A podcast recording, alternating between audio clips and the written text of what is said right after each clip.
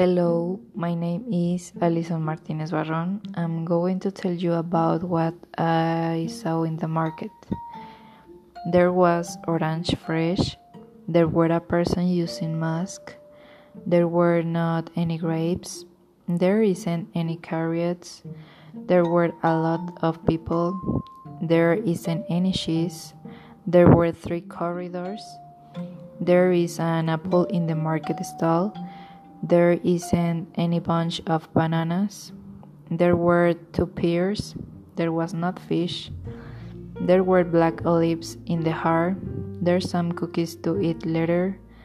There are some cucumbers. There were not coconuts. And there was not fresh meat.